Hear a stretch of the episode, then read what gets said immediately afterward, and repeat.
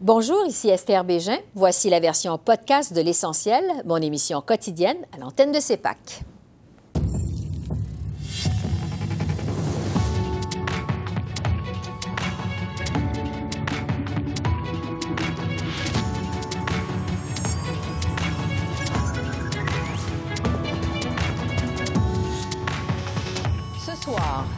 Rapporteur spécial David Johnston aurait dû mieux examiner l'impact de l'ingérence sur les élections, selon l'ancien chef électoral du Canada.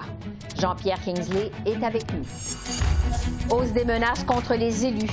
La Gendarmerie royale du Canada protégera des ministres et des hauts fonctionnaires.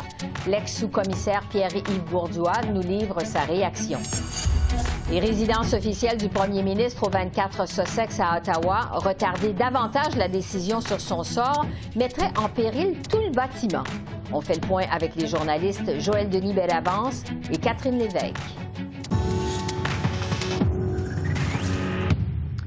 Bonsoir, Mesdames, Messieurs. La majorité des députés de la Chambre des communes ont voté en faveur de la motion du NPD qui exige le retrait du rapporteur spécial sur l'ingérence étrangère, David Johnston.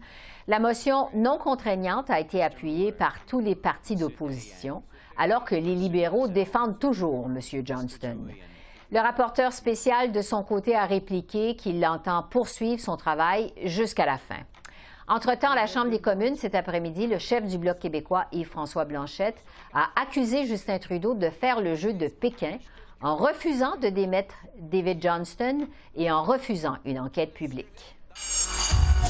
Le premier ministre cultive une sournoise culture du secret, la Chine aussi se prête au jeu des secrets qu'on cache aux Canadiens et aux Québécois, comme le ferait la Chine. Toute la stratégie des libéraux, on le comprend maintenant, est de détourner l'attention de la proximité du pouvoir libéral avec la Chine peut-être même de protéger les intérêts d'amis investisseurs en Chine en inventant une stratégie d'accès à des documents secrets pour les garder secrets. Ce n'est pas à David Johnston de déterminer ce que moi je peux voir ou pas. C'est pas à propos de moi. C'est à un juge indépendant qui définira un mandat en commission d'enquête publique.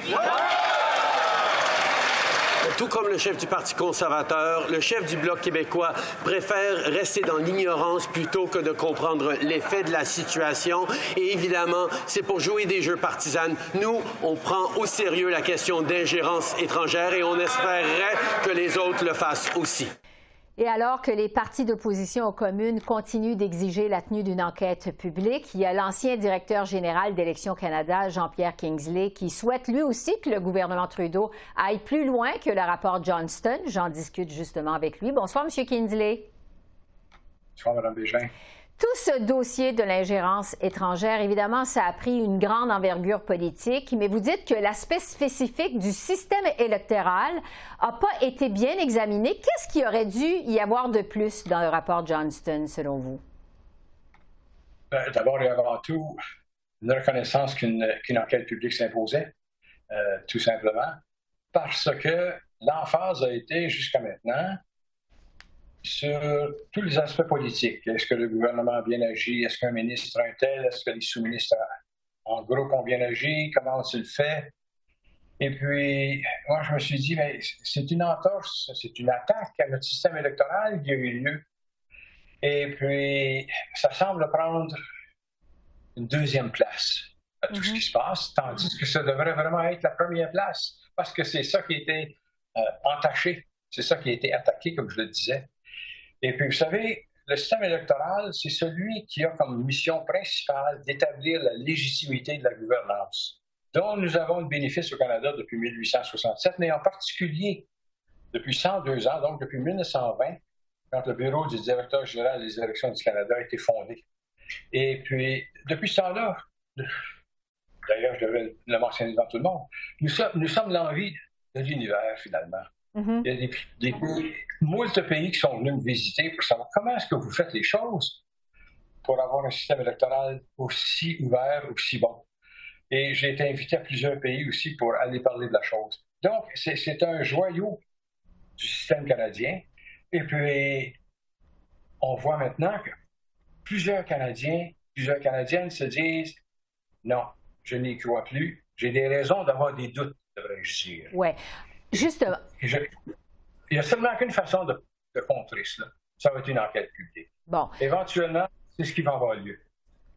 Justement, en ce qui concerne l'intégrité des élections fédérales, quelles questions vous auriez voulu éclaircir? Parce que on n'arrête pas de nous répéter que du côté du gouvernement, euh, il n'y a pas eu d'impact sur les résultats électoraux dans les deux dernières élections au pays. Qu'est-ce que vous auriez voulu éclaircir plus spécifiquement?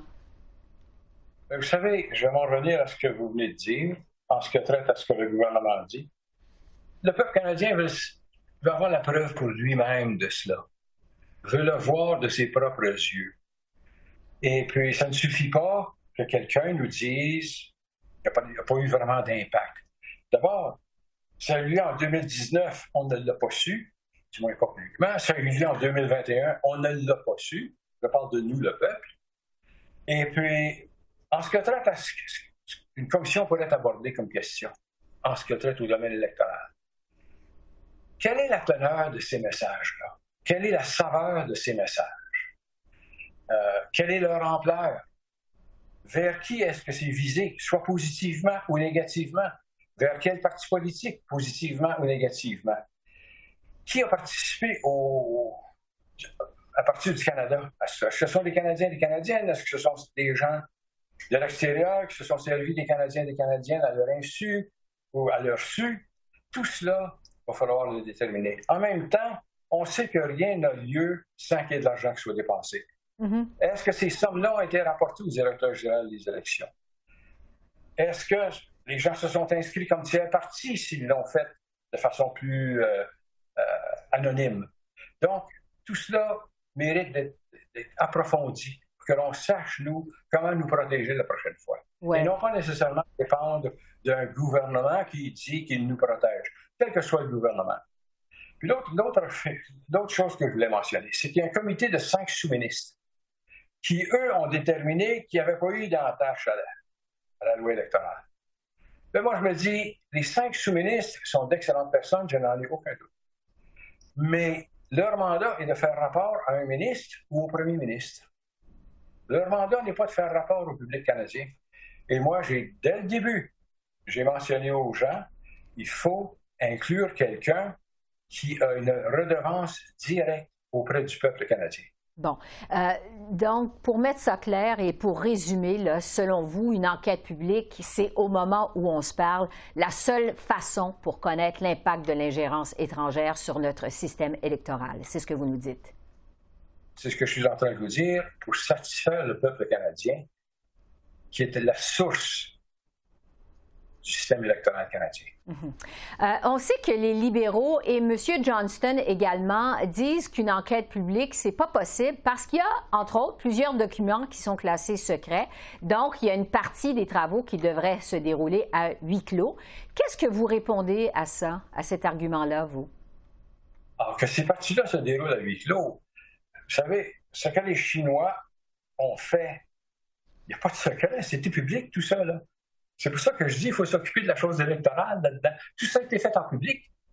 Les, choses qui relèvent du secret national, du secret pour la sécurité, on peut, un juge peut s'en occuper. Vous savez, les gens qui travaillent dans le domaine de la sécurité, leur tâche est de considérer tout leur travail comme étant quelque chose qui est relié à la sécurité du pays et donc couvert sous, sous la rubrique de secret. Et puis moi, je me dis, euh, un aperçu neutre, un œil neutre pourrait dire, ben, écoutez, telle partie du document, on peut finalement laisser le public le, voir. Il n'y aurait aucune entache, aucune attaque à notre système pour préserver le secret. Et puis, il y, a des experts dans le domaine, même un ancien directeur, euh, Dick Fadden, du service secret, qui a dit faisons une enquête, il y a moyen d'en faire une quand même. Il y a d'autres qui ont dit on a fait d'autres enquêtes, Maher, etc., d'autres, où il y avait des aspects sécuritaires, et on a réussi très bien à faire le jour à la satisfaction de la grande majorité des Canadiens et des Canadiennes.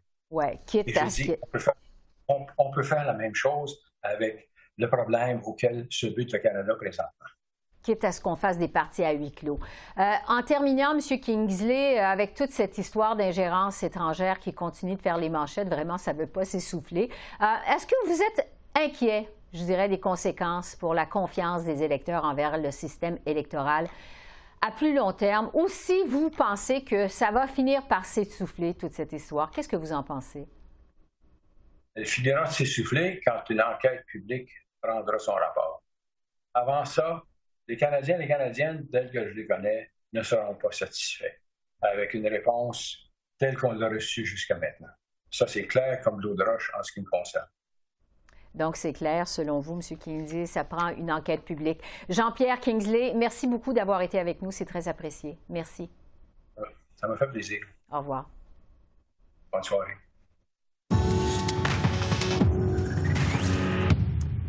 La GRC va dorénavant offrir des services de protection à des ministres et des hauts fonctionnaires. Cette nouvelle mesure, qui a été révélée par Radio-Canada aujourd'hui, survient alors que les élus fédéraux font l'objet de plus en plus de menaces de toutes sortes. À son entrée au caucus ce matin, la ministre de la Famille, Karina Gould, a partagé son expérience personnelle. Euh, oui, il y avait eu euh, quelques occasions où j'ai dû euh, avoir la protection du GRC parce qu'il y avait des, menaces contre, contre moi. je suis tellement étonnée et déçue que nous sommes rendus là au, Canada. Je crois que les Canadiens espèrent que nous sommes un pays plus sécuritaire, que ça, ne passe pas ici, mais malheureusement, nous sommes là et j'étais vraiment j'appréciais beaucoup quand euh, le GRC était là pour me protéger, mais c'est vraiment dommage que nous sommes, nous sommes là à ce moment Et pour discuter de ce problème, je retrouve l'ex-sous-commissaire de la GRC, Pierre-Yves Bourdois, un habitué de notre émission. Bonsoir, M. Bourdois. Bonsoir, Mme Bégin. Alors, est-ce que c'était rendu nécessaire, justement, selon vous, de mieux protéger les ministres au niveau fédéral? Est-ce qu'on en est rendu là en 2023? Malheureusement, c'est la réalité de 2023. C'est une nouvelle réalité qui a tranquillement fait surface au cours des dernières années, alors que plusieurs ministres, incluant aussi des journalistes, ont été menacés par des membres du public, soit par la voie de, de médias sociaux ou en personne, face à face. On n'a qu'à penser à certains événements qui sont survenus lors du convoi des camionneurs. On n'a qu'à penser à Kista Freeland qui a été menacé alors qu'il visitait l'Alberta l'année dernière. Et Catherine McKenna, qui était ministre et qui a quitté son poste de ministre après huit ans, expliquant qu'elle en avait ras-le-bol des menaces qu'elle recevait euh, de la part du public en général oui. Ben, justement, on peut euh, se, poser la question qu'est-ce qui explique que ce n'était pas le cas avant ça, un peu comme on le voit au niveau provincial du côté de Québec? Oui, en fait, c'est que c'est un processus qui a grandi organiquement sur les médias sociaux. Et de plus en plus de gens euh, véhiculent des messages haineux sur les, sur les médias sociaux. J'ai remarqué une statistique très intéressante ce matin. Facebook a publié qu'au cours du dernier trimestre, à la grandeur du monde, bien sûr, il y avait eu 10,7 millions de messages haineux sur les pages Facebook qui ont été retirés. Donc, c'est quand même un phénomène qui, est grandissant et la GRC se doit d'adresser ça en s'assurant qu'il y a un bon niveau de renseignement criminel, une bonne surveillance des médias sociaux et un rebranchement de tout ça pour s'assurer que les personnes de marque, les ministres et possiblement même certains hauts fonctionnaires euh, soient euh, ni plus ni moins euh, requis pour avoir du, de la protection, du service de protection de la GRC. Oui. Vous parlez des réseaux sociaux, mais vous, est-ce que vous avez aussi constaté une hausse des menaces contre les élus fédéraux comparativement à ce qui, passait, ce qui se passait avant, quand vous étiez justement à la GRC, avant la pandémie et avant le convoi des camionneurs, par exemple? Oui, évidemment, il est certain que les médias sociaux ont beaucoup à voir avec euh, ce phénomène qui est grandissant, euh, puisqu'il y a une polarisation évidente sur les médias sociaux, à savoir les gens qui ont des vues très extrêmes et aussi euh, le fait qu'on a des commissions d'enquête telles que la commission Rouleau, alors que des bureaucrates seniors se doivent de, témoigner en public de certaines décisions politiques qui, évidemment, ne font pas l'affaire de certains segments de la population qui, à ce moment-là, expriment leur désaccord, quelquefois de façon très violente verbalement. Et c'est justement dans ce contexte-là que les forces de l'ordre se doivent de justement s'assurer d'une protection de ces personnes-là pour éviter que les gens passent à l'acte. Oui. Au, moment où on se parle, il y a des équipes de sécurité qui protègent le premier ministre et la gouverneure générale, et ce, de façon euh, permanente. Les ministres et hauts fonctionnaires seraient plutôt protégés au cas par cas. Est-ce que c'est la bonne façon de faire, selon vous? Le cas par cas, euh, Mme Bégin, il s'agit évidemment du cas par cas qui est basé sur le renseignement disponible à ce moment-là. Donc, euh, les policiers surveillent ce qui se dit sur les médias sociaux, font leur enquête parce qu'il y a certaines gens qui sont sur ces médias sociaux-là, qui sont bien connus des forces de l'ordre, et ils essaient de, faire un rapprochement avec tous ces éléments-là pour avoir une image beaucoup plus précise du niveau de menace qui peut euh, affecter, par exemple, le travail de ministres et le travail, évidemment, de hauts fonctionnaires qui donnent euh, du, euh, ni plus ni moins, des conseils au niveau des politiques publiques pour nos élus. Oui. Est-ce que la GRC va avoir euh, les ressources nécessaires pour remplir cette nouvelle tâche? La GRC se doit évidemment d'avoir les ressources nécessaires pour pouvoir effectuer leur mandat de protection des personnes de marque et des hauts dirigeants. Pour ce faire, et j'ai été partie prenante euh, de mémoire au cabinet pour justifier des ressources additionnelles, et il est certain qu'il y a de nombreuses réponses qui doivent être euh, fournies au cabinet pour donner leur aval pour qu'il y ait des ressources additionnelles. Donc, la GRC a sûrement été en mesure de justifier, à la lumière des faits que j'ai mentionnés et d'autres faits peut-être un peu moins publics, euh, le fait qu'ils doivent avoir des ressources et des effectifs additionnels pour pouvoir répondre à la demande grandissante pour euh, la protection de personnes de marque, ministres et hauts dirigeants fédéraux. Oui. Euh, en terminant, euh, selon votre expérience, Pierre-Yves Bourdois, à quel point je vous demanderais c'est difficile pour un policier, cette tâche justement de protéger un politicien? Très difficile, madame, puisque euh, le politicien, c'est votre client, mais il faut aussi que votre, votre client comprenne très bien les aléas du type de travail que les policiers doivent faire pour s'assurer de la protection. Donc, ils doivent s'assurer de trouver le juste équilibre entre ce que le ministre veut faire, vaquer à ses occupations et en même temps protéger cette personne-là pour éviter qu'il y ait danger à la personne et un manque de respect pour le travail que cette personne fait. Donc, c'est un travail très délicat qui doit être fait avec beaucoup de doigté, tant du côté du ministre que des personnes qui veulent approcher ce ministre-là dans un contexte qui potentiellement peut être très dangereux. Oui, parce qu'il y a des ministres qui se livrent à des bains de foule et peuvent être très imprévisibles. Jusqu'à quel point c'est un défi? Euh, un défi énorme. Et il y a plusieurs exemples qui nous viennent en tête. Et c'est quand même difficile pour les policiers de gérer ces situations-là, alors que l'élu veut donner l'image qu'il se rapproche des citoyens, mais en même temps, les policiers sont très au fait de certains de certaines menaces qui peuvent potentiellement survenir lorsqu'un élu se prête, par exemple, à un bain de foule. Oui, on comprend que c'est un défi, en effet. Pierre-Yves Bourdois, merci beaucoup. Merci de vos lumières. Ça me fait plaisir. Bonne fin de soirée. Au revoir. Au revoir.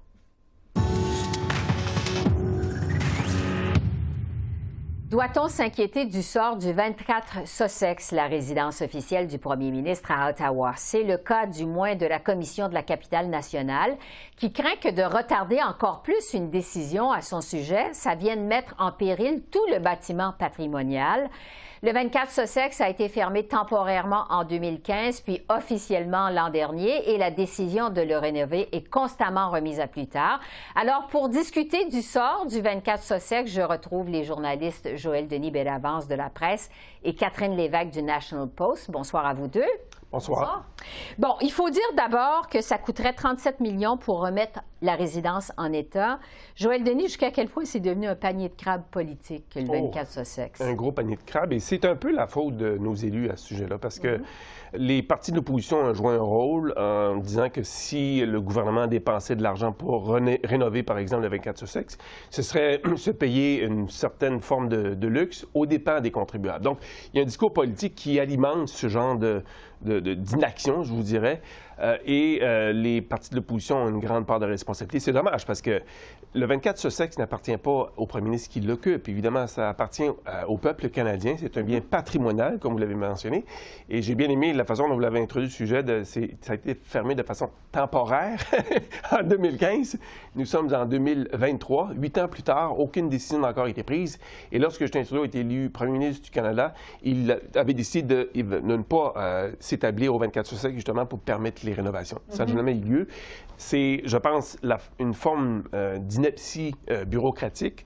je ne blâme pas les fonctionnaires, c'est plutôt les élus qui tardent à prendre une décision qui s'impose, c'est-à-dire rénover ce bâtiment patrimonial. Il est peut-être trop tard maintenant. Oui. Catherine, c'est une patate chaude politique? Ah, tout à fait. Et, je suis d'accord avec Joël Denis. En fait, tous les, derniers premiers ministres euh, sont à blâmer, hein, finalement, parce que ces rénovations auraient dû avoir lieu il y a longtemps. Et euh, vraiment, tout le monde, là, bon, euh, les chrétiens, les Martins, les Harper également, ont laissé ça. Et même avant ça, hein, il, il, aurait, dû y avoir des rénovations.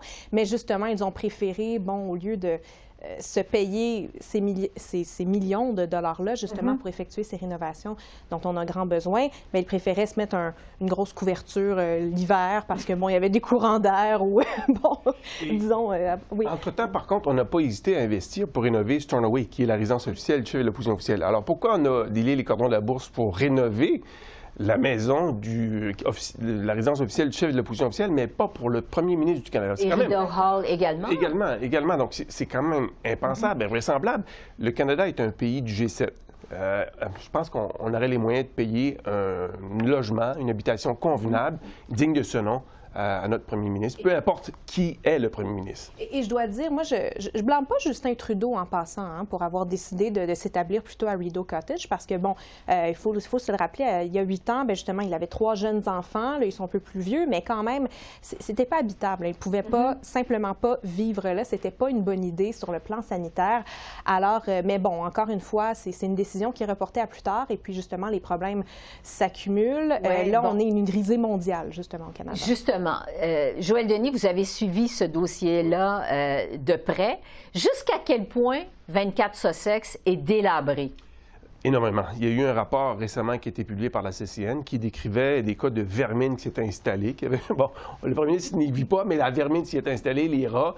Il y avait des excréments de ces vermines-là. Donc, c'est devenu euh, inhabitable pour un être humain. Même les, le GRC, je pense, qui fait un tour de temps en temps pour s'assurer que tout est, correct, ne peuvent plus y rentrer tellement l'air est devenu euh, irrespirable au 24 sur 6. Donc, évidemment, il y aura une décision euh, importante à prendre. Il y a ce dossier-là, le, le cas des vermines qui se sont installées, mais il y a aussi de l'amiante dans les murs, l'électricité est à refaire, le chauffage est à refaire, la plomberie est à refaire. Donc, il y a des investissements majeurs à faire, mais comme le soulignait Catherine, on a trop tardé.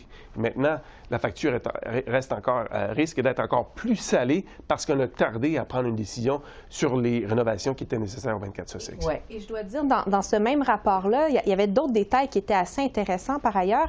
Euh, c'est au point où on ne peut même pas avoir des, des fêtes ou des événements près du 24 Sussex parce parce qu'au cas où il y ait un désastre naturel ou, quoi que ce soit, en fait, ce serait plus dangereux de se réfugier à l'intérieur du 24 Sussex que d'être à l'extérieur. Par exemple, s'il y avait une tornade ou quelque chose comme ça.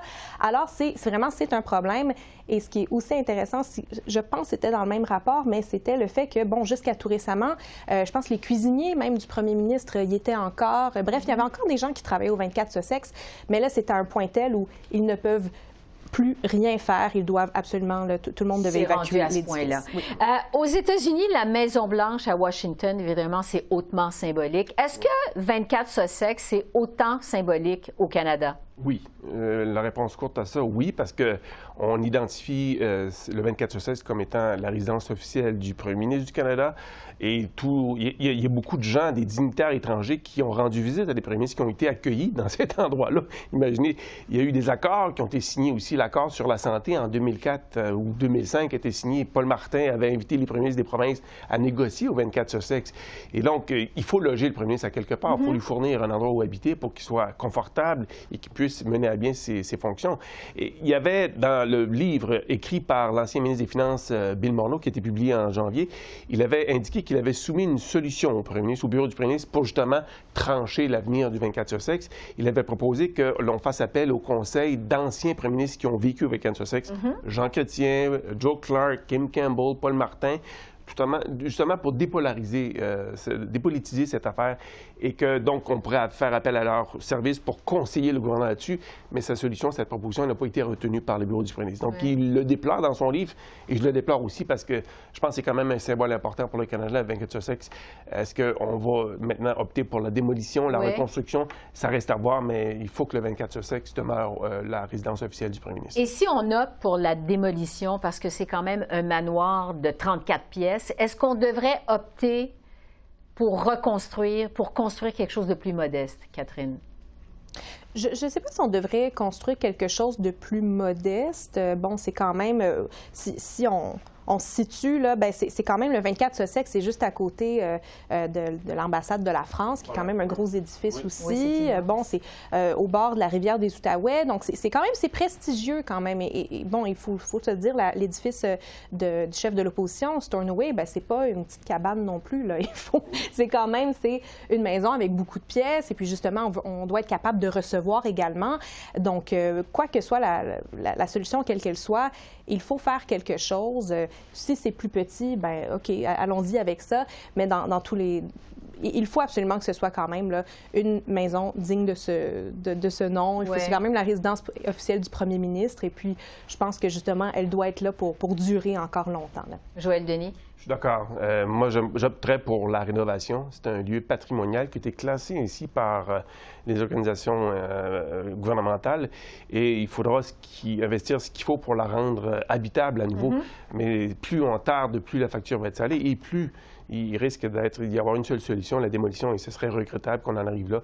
Ce serait un peu devenu le symbole de l'ineptie gouvernementale à prendre des décisions, à retaper nos infrastructures, parce que ça fait partie du patrimoine canadien. Oui, parce que la Commission euh, nationale, la capitale nationale s'inquiète. Est-ce que vous êtes inquiet euh, Catherine, de l'avenir euh, de la résidence? Pensez-vous que... Oui. Ben, ben, oui, tout à fait. Puis je me dis, bon, on dépense tellement de milliards actuellement au gouvernement. Ben, c'est quoi finalement, là, environ 30, 30, millions de dollars pour, pour rénover cette, cette maison-là. Bon, je pense que Justin Trudeau ne veut peut-être pas être accolé à cette décision-là, un mm-hmm. peu comme ses prédécesseurs, comme, on en a parlé.